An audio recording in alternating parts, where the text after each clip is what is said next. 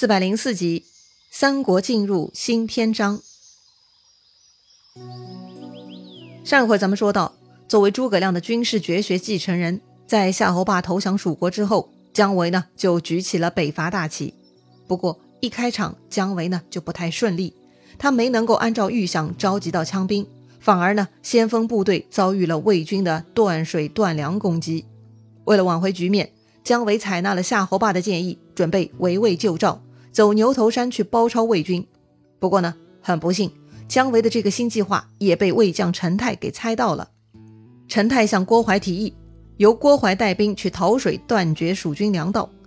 洮水嘛，今天称之为洮河，其实是黄河上游支流，发源自甘肃青海边境，向东流到岷县，也就是蜀军被困的曲山哈。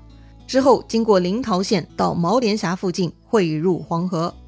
另外呢，陈泰自己带兵要去牛头山伏击姜维，这样就算陈泰、郭淮都撤走了曲山小城的包围，但其实蜀军粮道被断，他们也是没有活路的。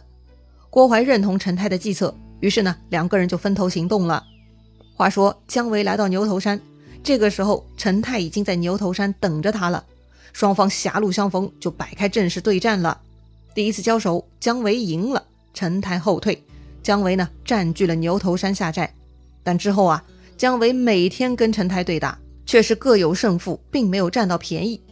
这个时候呢，夏侯霸开始警觉了，他觉得呀，连日交战却不分胜负，这不是真正的势均力敌，而是魏军的诱兵之计呀。所以呢，夏侯霸强烈怀疑陈泰另有阴谋。要说啊。这会儿的夏侯霸呢，确实是智商上线了哈，还真的被他给说对了。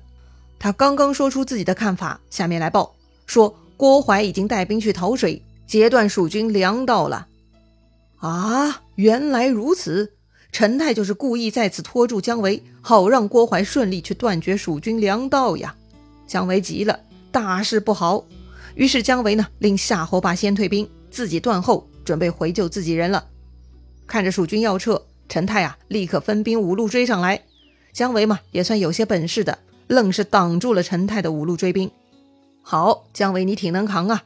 于是呢，陈泰率军上山，从高处向下，冲着姜维军队抛石头、放流箭。这么一来，蜀军撑不住了，只能快速奔逃，退走洮水。可是洮水那里有郭淮呀，姜维呢，他们这就撞到郭淮的枪口上了。郭淮这边的人也很多。他们将姜维的人马给围困起来，搞得密不透风。好在姜维武艺还不错，他拼了命杀出了重围，折损大半部队，率领残兵飞奔上了阳平关。但这个时候啊，居然半路又冒出了一彪魏军，领头大将横刀纵马而出。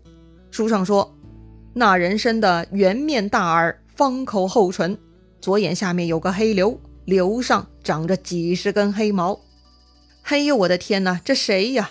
圆脸大耳朵，大嘴巴厚嘴唇，嘿，似乎还是有福之相哈。可是脸上长了个很多黑毛的黑瘤，哎，这个似乎就显得比较凶恶了。这个人到底是谁呀？其实呢，这个人出场过很多次了，只是第一次被描写而已。他呢，正是司马懿的大公子司马师啊。如今他是魏国的骠骑将军呢。司马师虽然官职很高，但武功嘛，还是不如姜维的。虽然姜维一路奔逃累得半死，但他还是比守株待兔的司马师更厉害一点。两个人对战呢，也就三个回合，姜维就杀败了司马师，脱身逃入了阳平关。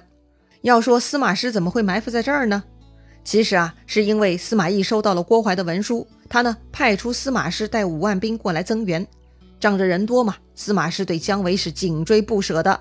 姜维逃入阳平关，司马师就率军来进攻阳平关了。面对司马师的大军。姜维令人拿出这次的秘密武器，就是诸葛亮临死前传给他的一发十箭的连弩。蜀军拿出了连弩，姜维让人在箭头上抹了毒药，然后嘛，对着司马氏的队伍狂发连弩。这么一来呢，魏军就吃大亏了。突然遭遇这种先进武器，魏军没有防备啊，他们连人带马被射死的不知其数。司马师见势头不妙呢，赶紧逃跑保命去了。还好。幸亏诸葛亮这个发明家最后呢还留下了这样的好东西，否则姜维都不知道该如何收场了。或许呢连阳平关都要弄丢了呢。得了，姜维的这次北伐还真的很失败呀。而且呢，那个被困在曲山城中的蜀将巨安，等了很久都没有等到援军，最后受不了了，也只能开门投降了魏军。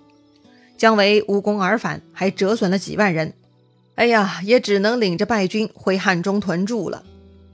都知道诸葛亮几次北伐都没有成功，但有一点，诸葛亮的北伐就算没有收获，也不会有太大损失。他每次撤退呢都非常谨慎周密。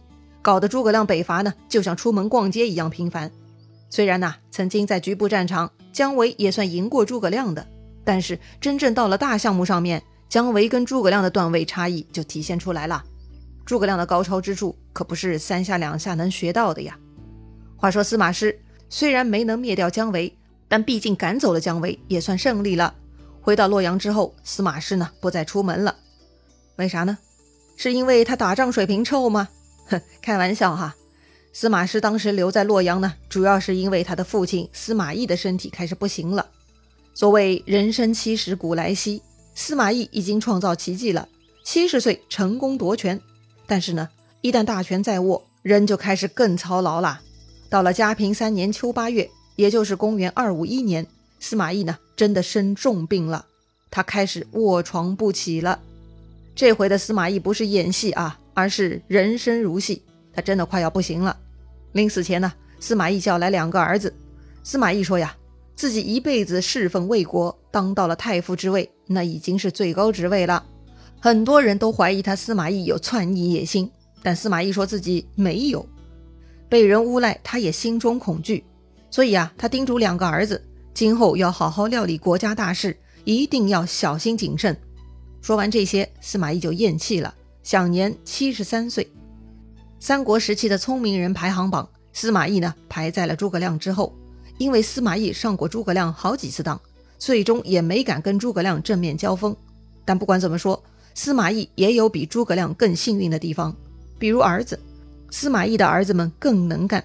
司马懿上阵父子兵，很早就带着儿子们跟自己一起打仗，提拔教导儿子。但诸葛亮的儿子却默默无闻，也不能替父分忧。而且司马懿寿命更长，这显然是个好处嘛。他经历了汉献帝、曹操、曹丕、曹睿和曹芳五代皇帝，标准老员工啊。司马懿有更多时间做自己喜欢的事情。司马懿跟曹操也很像，谁都觉得曹操会篡逆，但是曹操夺权不夺位，好歹他到死都没有抢下皇位。司马懿也一样，到死呢还算清白，至少他没有抢走曹芳的位置。不过，他临终前对儿子说的那些话，其实嘛，有些无关痛痒。他保全了自己的名誉，似乎没有篡逆，但是他并没有禁止儿孙们实现梦想啊。